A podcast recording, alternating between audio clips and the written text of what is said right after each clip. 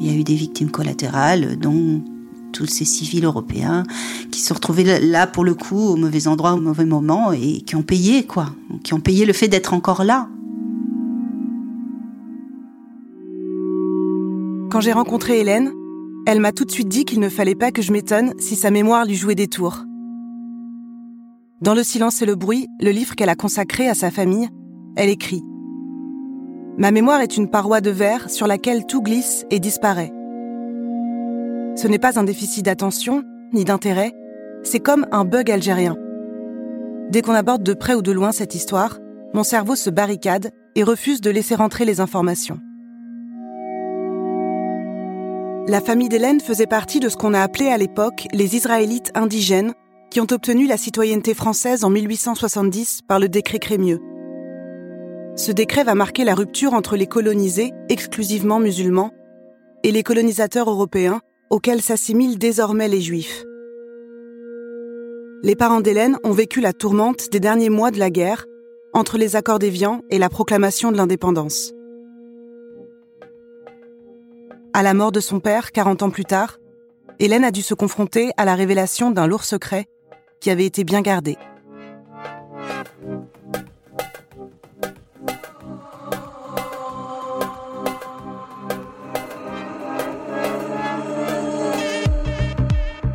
L'Algérie, c'est la France. La guerre coloniale, une gigantesque affaire commerciale.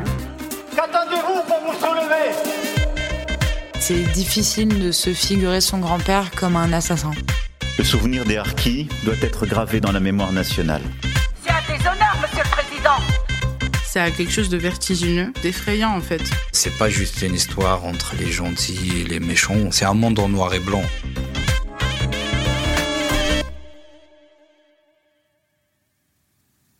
En 2002, en fait, je, suis allée à Perpignan, c'est là où j'ai grandi, pour enterrer mon père. Alors quand j'arrive devant le funérarium, euh, je m'aperçois qu'il y a, enfin, énormément de personnes que, que je ne connais pas, je ne les ai jamais vues, euh, et elles semblent, elles, me connaître, et euh, surtout elles semblent extrêmement affectées par la mort de mon père. Euh, notamment trois femmes qui se ressemblent, j'en déduis qu'elles sont certainement des sœurs, euh, très très bouleversées, très chaleureuses, euh, qui me prennent dans, dans, leurs bras comme si on s'était quitté la veille et qui me parlent de mon père comme d'un homme que que je ne connais pas. Euh, voilà, ton père, il était, euh, il était, euh, voilà, il riait tout le temps. C'était un séducteur. Toutes les filles étaient amoureuses de lui. Alors évidemment, elle parlait de voilà quand ils étaient jeunes. Et moi, je me disais mais qu'est-ce que c'est? Qu'est-ce qui se passe? Moi, mon père a toujours été quelqu'un d'extrêmement taiseux, très gentil, mais j'ai jamais vu mon père rire quoi.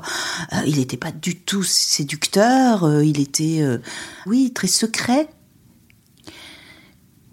donc euh, au cimetière, quand on arrive devant devant la, tombe de mon père, euh, je découvre à côté de son nom, en fait, une inscription qui dit à la mémoire de Mimoun Cohen, son père, Yvonne Cohen, sa mère, Colette Cohen, sa sœur, Jean-Jacques Sixic, son beau-frère, disparu en juin 1962 en Algérie.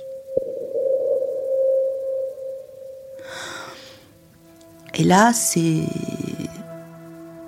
un, choc, c'est un choc euh, énorme. Je, je n'ai jamais, jamais entendu parler des parents de mon père. Ces noms, je les lis pour la première fois. J'ignorais complètement que mon père avait une sœur qui s'appelait Colette. Disparue en Algérie, je ne comprends pas ce que ça veut dire. Est-ce qu'ils sont disparus en mer? Est-ce qu'ils ont euh, été victimes d'un cataclysme, je sais pas, climatique? Je... Et tout d'un coup, je, me dis, mais c'est pas possible, quoi. Pourquoi je ne sais rien sur la famille de mon père, en fait? J'ai un peu l'impression que, voilà, que le temps s'arrête et que ça remet en question un peu tout mon passé, toute mon enfance, et surtout que bah, je me rends compte que mon père, je, qui vient de mourir, je, je, le connaissais pas, en fait.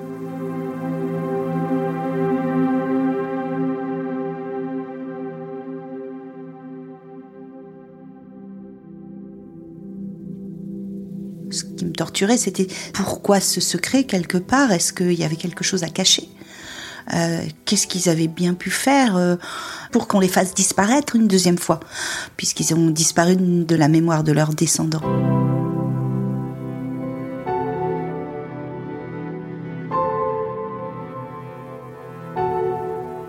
que je savais, c'est que mes parents étaient donc euh, nés en Algérie tous les deux. Ma mère en 1937 et mon père en 1936. Euh, voilà, mon père était d'une famille juive, euh, qui était en Algérie depuis toujours. En fait, plus ou moins, c'était depuis le moment où les Juifs ont été chassés d'Espagne pendant l'Inquisition, c'est-à-dire à peu près au XVe siècle. Euh, quant à ma mère, elle, elle était euh, d'origine espagnole donc catholique. Hein. C'était une immigration beaucoup plus récente en fait. Euh, c'était des, Espagnols qui fuyaient euh, une misère noire. Euh, donc voilà, c'était une immigration vraiment économique, je dirais.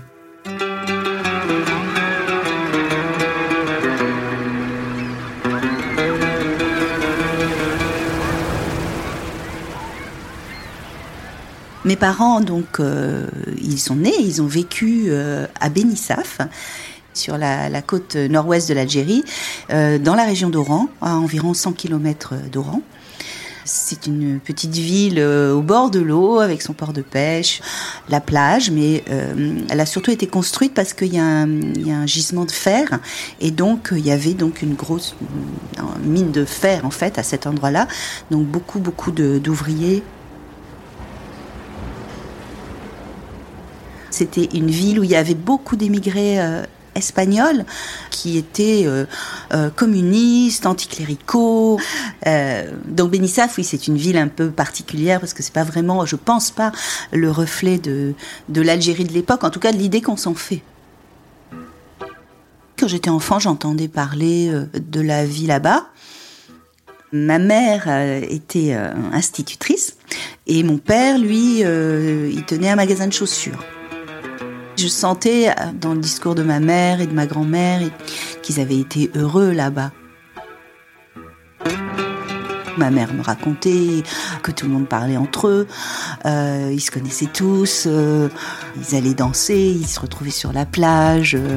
voilà, il y avait tout ce côté, d'une, oui, d'une, jeunesse, je pense, insouciante certainement, et pleine de sève, pleine de vie.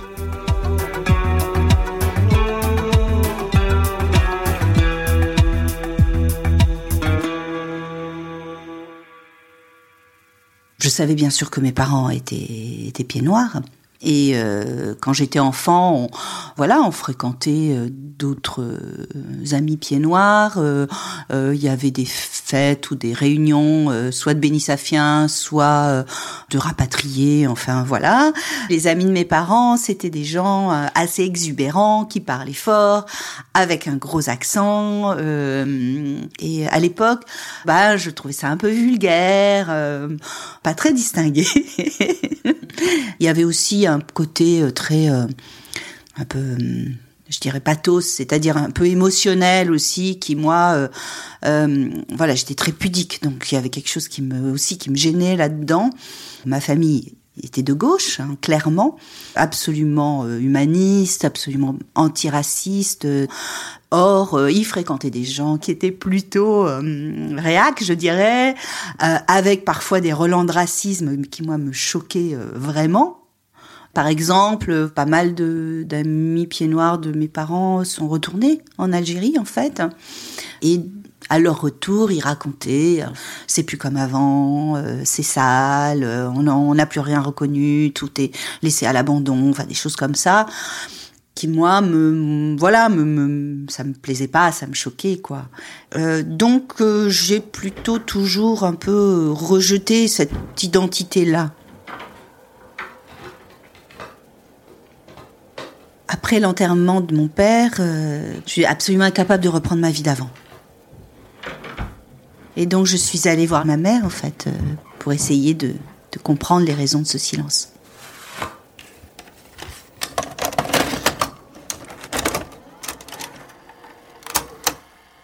On n'en parlait pas, mais on, on- on supposait quand même que quelqu'un vous en avait parlé, que vous le saviez un peu, quoi. plus ou moins. Donc tu, tu ne t'es pas du tout au courant Non. Mais ben voilà, tu vois. Ton père, de toutes les façons, n'aurait pas pu t'en.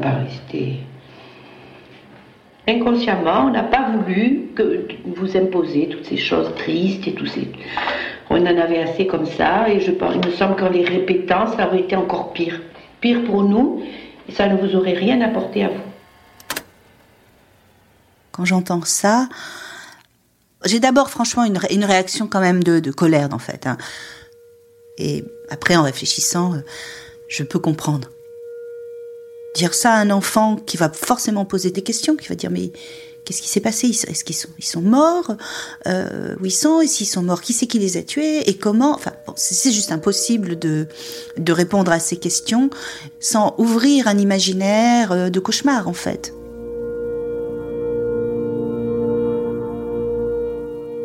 comprendre ce qui est arrivé à mes grands-parents, à, ma tante, à mon oncle, les 28 et 29 juin 1962, ça devient vraiment une obsession.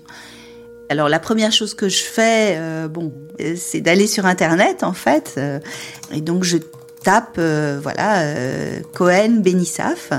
Bon là, je, tombe sur des sites associatifs, alors sur des recettes de cuisine, des anecdotes, enfin voilà, et tout d'un coup sur un site, euh, je dirais d'extrême droite, mais enfin en tout cas créé par des, hum, anciens nostalgiques de l'Algérie française. Je lis ceci. Les Cohen, une grande famille de Bénissaf. De Gaulle ne leur a pas porté bonheur. Comme tout le monde, la famille Cohen fuyait vers Oran. Elle fuyait pour ne pas être égorgée après l'indépendance. Malheureusement, la maman, une ou deux filles et un gendre, qui étaient partis en voiture, n'arrivèrent jamais à destination. Il fallait se rendre à l'évidence. Ils avaient été égorgés et enterrés, peut-être dans un des ravins nombreux dans la région, après avoir été dépouillés et il vaut mieux ne pas y penser. Je viens juste d'apprendre que j'avais des grands-parents qui ont disparu en Algérie. Et là, je lis ça. Ce sont des mots extrêmement violents, quoi. Égorgé, c'est, ça me dégoûte et en même temps, c'est un peu un électrochoc en fait. Il faut pas que le seul témoignage, la seule chose qui reste sur ma famille, euh, ça soit ces mots-là sur Internet. C'est pas possible. Ça a été un peu le point de départ euh, de ma décision de, faire une enquête en fait. Je décide de, de, rendre visite voilà, aux cousines, aux tantes de mon père, euh, qui eux ont connu mes grands-parents.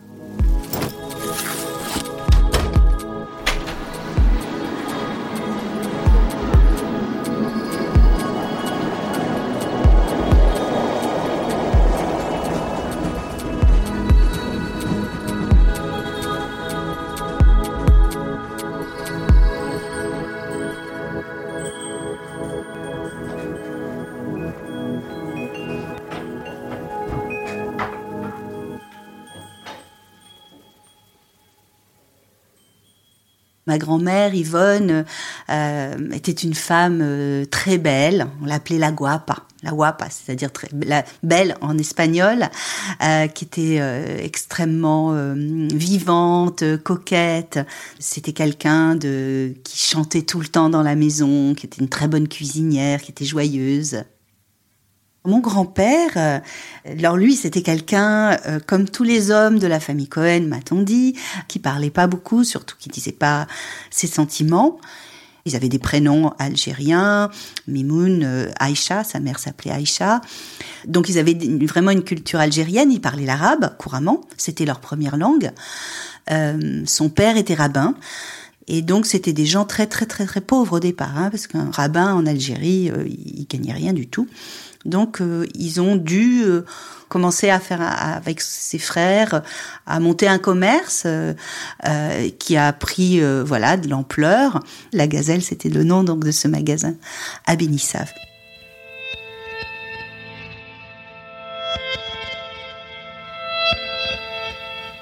Ma famille, il faisait partie donc de ce qu'on a appelé les Européens d'Algérie, c'est-à-dire qu'ils avaient tous la citoyenneté française, contrairement aux 9 millions de musulmans qui vivaient aussi en Algérie à ce moment-là et qui étaient ce qu'on appelait euh, des indigènes. Euh, c'est-à-dire que voilà, ils, n'avaient pas les mêmes droits, hein, notamment concernant le vote, ni les mêmes avantages. Il y avait différents types de pieds noirs, bien sûr. Il y avait quelques colons. Euh, qui, possédaient euh, quand même la majorité des terres euh, et du pouvoir politique et de la presse, des choses comme ça.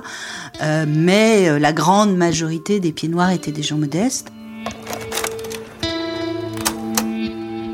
Comment ça se passait entre les communautés, entre les, Français, enfin les Espagnols apparemment, les, Arabes, les Juifs? C'était un mélange, hein, un mélange total. Dans la ville, il y avait des, des douars les gens habitaient, qui n'étaient pas loin. Si c'était loin, bon, il y en avait qui habitaient un peu plus loin, ils venaient au marché avec les petits bourricots. Sinon, on s'entendait très bien. Hein. Autour de Bénissaf, en fait, il y avait des villages euh, qui étaient entièrement peuplés de, musulmans, ce qu'on appelle les douars, quoi. Et où les Européens, finalement, euh, n'allaient pas. Donc ils ne connaissaient pas vraiment euh, la vie dans ces villages entièrement peuplés de musulmans. C'est vrai que quand ma mère m'a parlé donc des différentes euh, communautés, euh, voilà, euh, il y a toujours ce côté comme ça un peu paradis, c'est-à-dire tout le monde s'entendait bien, il y avait des fêtes, voilà pour les fêtes musulmanes, ils faisaient des gâteaux, ils partageaient avec tout le monde, les juifs c'était pareil, etc. Tout ça c'est vrai. Après, elle a aussi conscience hein, euh, des inégalités euh, et euh, elle a conscience que, que, politiquement ça ne peut pas durer en fait. Hein. Elle m'a dit plusieurs fois, moi si j'étais née musulmane, je, je, me serais engagée dans le FLN.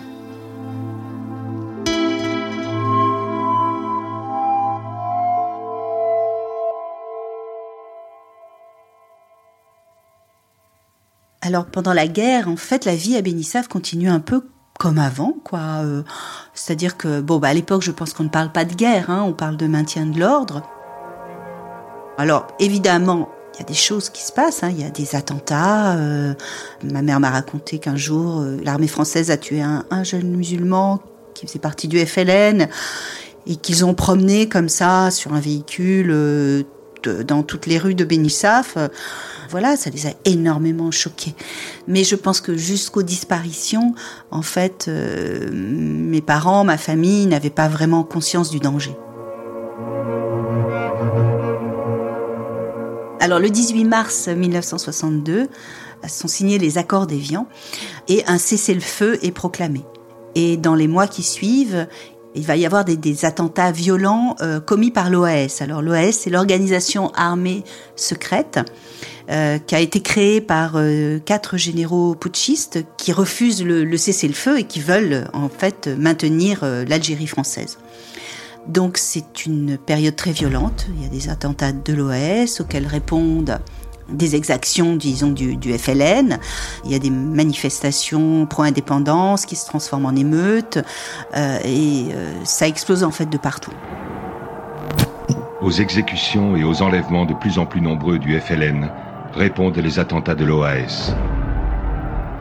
La ville entre dans le cycle infernal de la terreur. La peste tombe sur Oran la radieuse, comme Albert Camus en avait eu le pressentiment.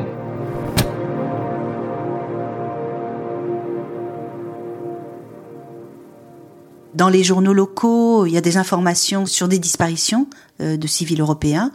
Euh, donc euh, beaucoup prennent peur et et décident finalement de quitter l'Algérie pour la France, alors que pour la plupart, en tout cas bah, surtout les juifs comme dans ma famille, en fait ils espéraient vraiment pouvoir rester en Algérie, même en Algérie indépendante en fait.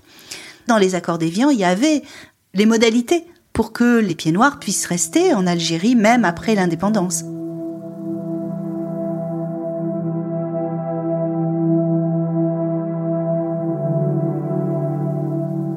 Le 28 juin 1962, mon oncle Jean-Jacques décide avec euh, son ami Milo d'aller à Oran pour acheter des billets de bateau pour partir en France avec leurs femmes et leurs enfants pour les grandes vacances. Ils partent le matin en voiture et ils ne reviennent pas. Donc, euh, quand arrive le soir, Colette, la femme de Jean-Jacques, commence à vraiment s'inquiéter. Et ils vont attendre comme ça, avec mes grands-parents, mes parents, tout le monde va, attendre leur retour toute la nuit. Quand on a vu qu'il revenait pas, on a, on a tout de suite pensé que c'était pas normal. Il s'était passé quelque chose. Et tout de suite, le soir même, ton grand-père, ta grand-mère, Colette, n'arrêtait pas de pleurer, euh, ils ont dit, ben, demain matin, on part à la première heure. Ton grand-père avait de bons amis à, à Oran, des Arabes de Bénissaf, avec qui il était ami de, depuis toujours. Et il comptait aller les voir pour, euh, pour essayer de faire quelque chose. J'étais inquiète par rapport à ces, ces, histoires de voitures. Et je leur avais dit du, balcon, je leur avais crié, mais prenez la camionnette, prenez la camionnette. Non, non, non. Je me souviens que ta grand-mère avait répondu comme ça en, me regardant. Elle m'avait dit, non, non, non, on ira plus vite avec la déesse. Je les revois partir encore.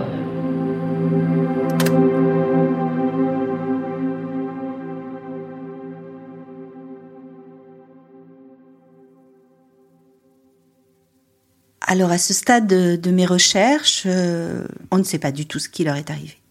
Certains, comme les cousines de mon père, pensent que euh, qu'ils ont été enlevés en fait par des bandits euh, qui en voulaient à leur voiture, peut-être aux bijoux que ma grand-mère portait sur elle. Ensuite, pour Renée, donc la tante de mon père, elle me dit mais ce sont des félagas en fait, c'est les félagas. Les félagas, c'est comme ça qu'on appelle les combattants du FLN pour elle, ça ne fait pas l'ombre d'un doute, euh, c'est eux, voilà, qui les ont tués. Alors ma mère, elle, elle me parle de ce qu'on appelait à l'époque euh, des bandes incontrôlées. Après les accords d'Évian, il n'y avait plus de police, il n'y avait plus personne pour maintenir l'ordre. Il y avait évidemment beaucoup d'armes qui circulaient, donc euh, voilà, ce sont des groupes d'hommes armés qui, d'après elle, n'avaient rien à voir avec le FLN et qui seraient responsables de ces disparitions. Et certains même m'ont dit et ont pensé que c'était peut-être euh, l'OAS, euh, parce que Jean-Jacques était euh, faisait partie du, Parti communiste, donc il y avait eu quelques Français en fait communistes qui avaient été assassinés par l'OAS. Donc à ce moment-là, j'ai commencé à un petit peu à interroger chaque hypothèse, notamment me demander si voilà c'était le hasard c'était le mauvais moment, le mauvais endroit, ou est-ce qu'ils auraient été euh, visés, ciblés personnellement Et si peut-être ils auraient pu soutenir l'OAS ou quelque chose comme ça. Donc j'ai posé la question à, à Danielle, euh, la cousine de mon père.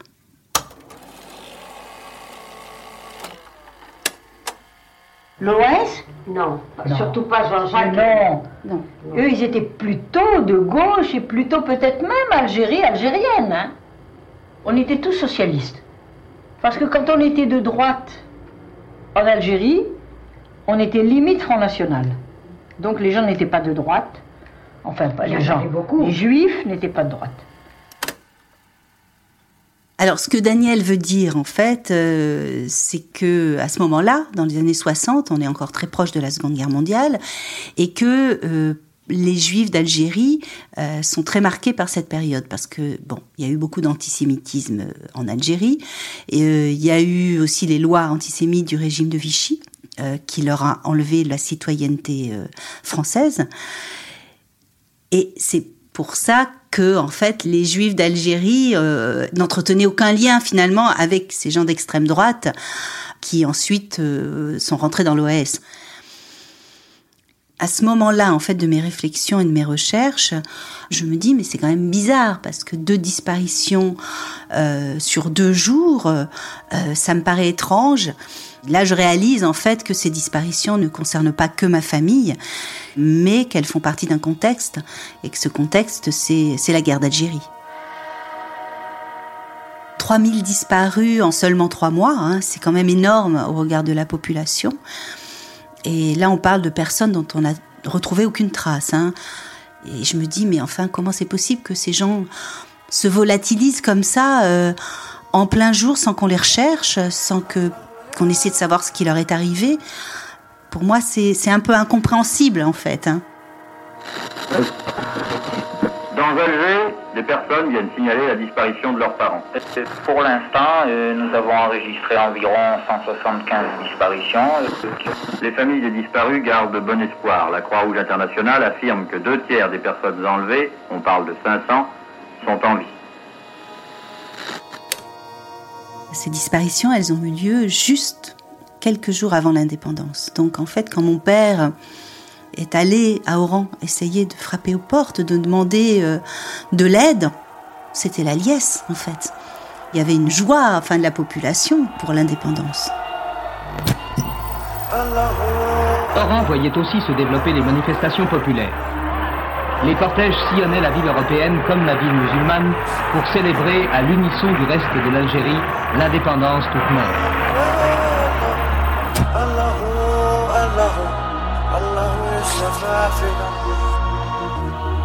Ça m'a beaucoup bouleversée d'imaginer mon père euh, au milieu de toute cette joie, de toute cette liesse, de cette victoire en fait, essayer de dire mais enfin aidez-moi à les retrouver parce qu'on pouvait imaginer qu'ils étaient encore vivants quelque part et que euh, voilà tout ça ça tombait dans un trou.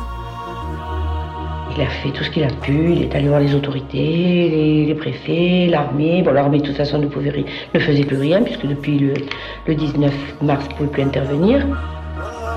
C'est la première fois que je voyais pleurer ton père. J'ai jamais vu pleurer de ma vie.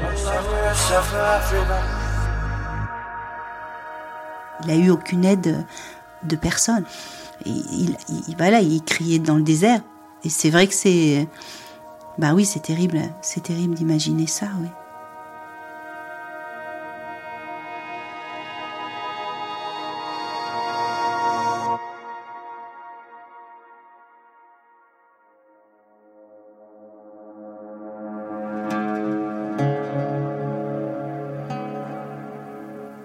C'est vrai que l'État français, euh, d'une certaine manière, les a abandonnés. L'Algérie n'était plus française, il n'y avait plus d'autorité française. L'armée, les soldats qui étaient encore là, ils étaient consignés dans les casernes puisqu'il y avait le cessez-le-feu. Côté algérien, il n'était pas organisé, il n'y avait pas encore euh, de police, de justice, donc il n'y avait personne en fait. Il n'y avait absolument personne.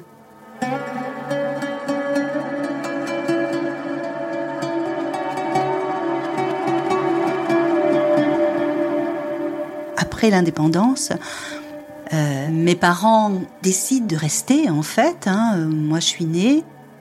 Et évidemment, euh, ils espèrent en fait, ils espèrent tous les jours le retour des disparus. Ils espéraient parce qu'il y avait beaucoup de rumeurs comme quoi les disparus étaient dans des camps. Euh, et un jour, euh, ils ont reçu une lettre écrite à la main et qui disait voilà, euh, on a en notre possession Mimoun, Yvonne, Colette. On les tient prisonniers dans un camp de prisonniers.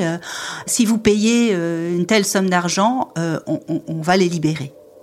Mon père a, payé la rançon. Et donc, on leur avait dit, ben voilà, ils seront libérés tel jour, à telle heure, à tel endroit. C'était devant le prise unique à Oran. Mon père euh, est parti avec sa petite sœur, Régine, euh, qui avait environ 15 ans à l'époque. Euh, ils ont rempli une petite valise avec des vêtements propres. et ils sont partis devant le prise unique à, Oran à attendre leurs parents et, leur grande sœur.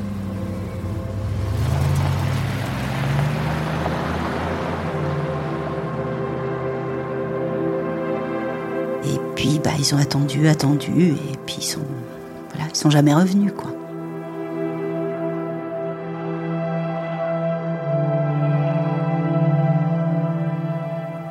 Ça a été un épisode euh, assez cruel en fait, mais euh, ça montre un peu la solitude dans laquelle ils étaient. Ils avaient vraiment, euh, ils s'accrochaient au moindre espoir, et c'est ce que j'appelle la torture de l'espérance en fait. Oui, c'est très dur en fait, oui.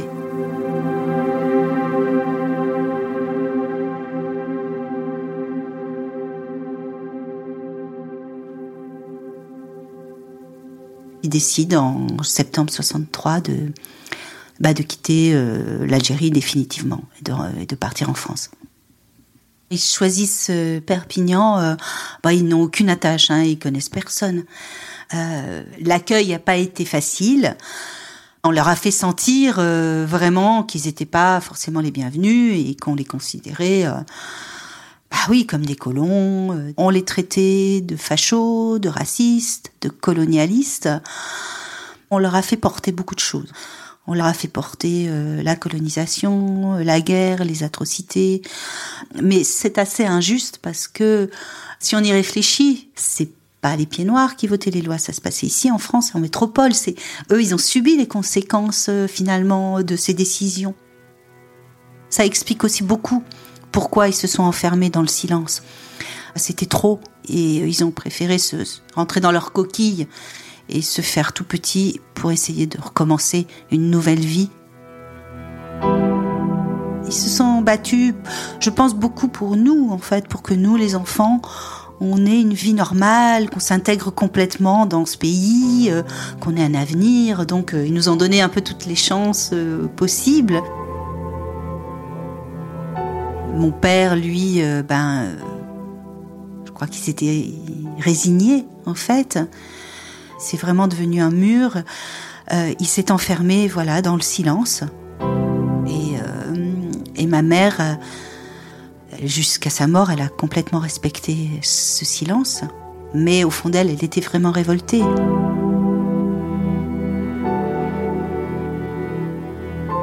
La transmission s'est pas faite euh, et euh, d'une certaine manière, bah, moi j'ai continué à, à, ne pas faire de transmission puisque j'ai pas eu d'enfant d'une certaine manière parce que peut-être qu'il y avait dans mon inconscient euh, quelque chose de, du danger de la perte. C'est comme s'ils avaient jamais existé, comme si ça n'était pas arrivé. Il n'y avait aucune reconnaissance, personne n'en parlait. C'est pour ça que dès que mon père est mort, ma mère a fait graver les noms de sa famille sur sa tombe. Voilà. Et du coup, elle les a. Elle leur a permis d'exister, en fait.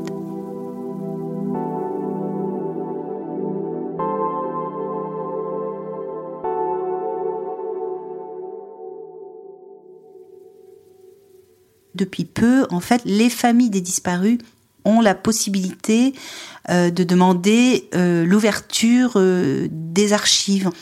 Donc j'envoie une lettre au ministère des Affaires étrangères pour demander l'ouverture des archives sur les disparitions. Quelques mois plus tard, je reçois un courrier. Et dans ce courrier, il y a un document qui est le rapport d'enquête de la Croix-Rouge. Extrait du rapport de la Croix-Rouge. Oran, le 21 juillet 1963. Jean-Jacques Sixic et Milo Bensoussan ont été enlevés sur une route secondaire le 28 juin 1962 entre Turgot et Raël. Yvonne, Mimoun et Colette Cohen sont arrivés à Oran. Là, ils ont demandé leur chemin à un homme. L'homme est monté avec eux dans la voiture. Personne n'a revu cet homme et les autres passagers par la suite. Conclusion. La date, le lieu et les circonstances de disparition des membres des familles Cohen, Bensoussan et Siksik ne laissent aucun doute concernant leur décès. Bah, en fait, la Croix-Rouge, euh, qui était commanditée par les gouvernements français et algériens, ils ont commencé à enquêter euh, environ euh, un an après les disparitions. Bon, c'était évidemment trop tard pour les sauver. Donc voilà, ils ont fait cette enquête, ils ont quand même interrogé des gens, mais ils n'ont pas recueilli de preuves particulières. Hein, donc je pense qu'en envoyant la Croix-Rouge, ils savaient très bien que, que ça n'irait pas très loin. Alors ma famille, euh, à l'époque, n'a pas reçu ce, rapport de la Croix-Rouge puisqu'il était destiné juste au, gouvernement, qui n'ont pas rendu public euh, les rapports, mais simplement les conclusions. Euh, et c'est tout ce qu'ils ont eu à l'époque.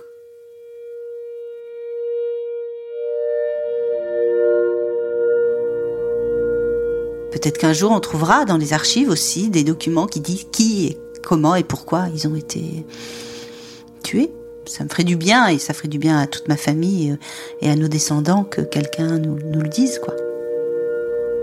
J'ai pas envie de savoir le nom de la personne euh, qui a. Euh, ça, m'est égal, ça fait 60 ans. J'ai pas envie de ça maintenant. J'ai envie, voilà, qu'on comprenne en fait qu'est-ce qui s'est passé exactement. Euh, ça, ce serait bien. Peut-être qu'à un moment donné, euh, ben, les faits d'histoire soient dits, qu'on assume ces choses-là, même si c'est pas joli. Mais enfin, la guerre, c'est pas joli, hein, euh, donc on le sait très bien. Moi, je pense que plus on en parlera, euh, mieux c'est.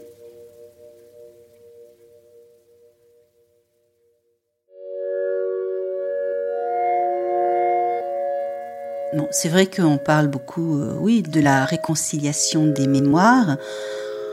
Et euh, moi personnellement, je trouve que c'est vraiment une bonne chose. Après, c'est complexe, ça se décrète pas comme ça. Je pense qu'il faut aussi laisser le temps euh, au temps et que le temps fera le reste parce qu'à mon avis, les nouvelles générations vont pouvoir avoir un peu plus de distance et donc pouvoir appréhender cette histoire euh, avec plus dans sa globalité et non pas juste par le prisme de leur histoire familiale.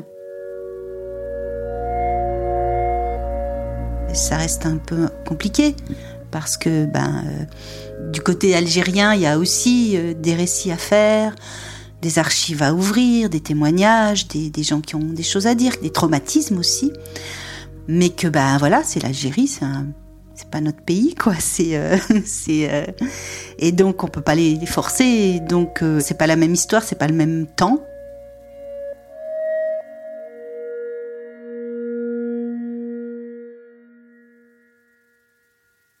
En dehors de cette tragédie, voilà, de ce fond qui est tragique, j'ai découvert une famille. Donc c'est, c'est voilà, toutes les cousines de mon père, euh, ses tantes, euh, les cousins, euh, enfin, il y avait quand même beaucoup beaucoup de monde et avec qui je suis maintenant en lien. Ça m'apporte beaucoup de joie, beaucoup de richesse.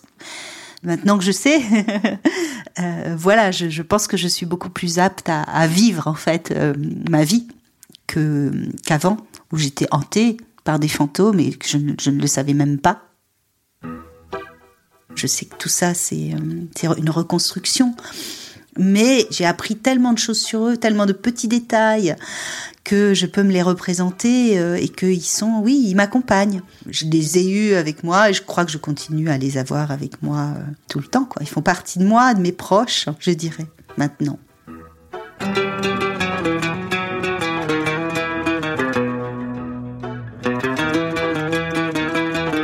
Fragment d'Algérie est une série écrite, enregistrée et racontée par Adèle Salmon. Produite par Paradiso Média. Suzanne Collin est productrice. Florentin Baume a monté et réalisé les épisodes. Théo Albaric est à l'enregistrement. Oriane Bettoni est directrice de production. Lucine Dorso est assistante de production. La musique originale a été composée par Casbah. Louis Daboussi, Benoît Dunègre et Lorenzo Benedetti sont producteurs délégués.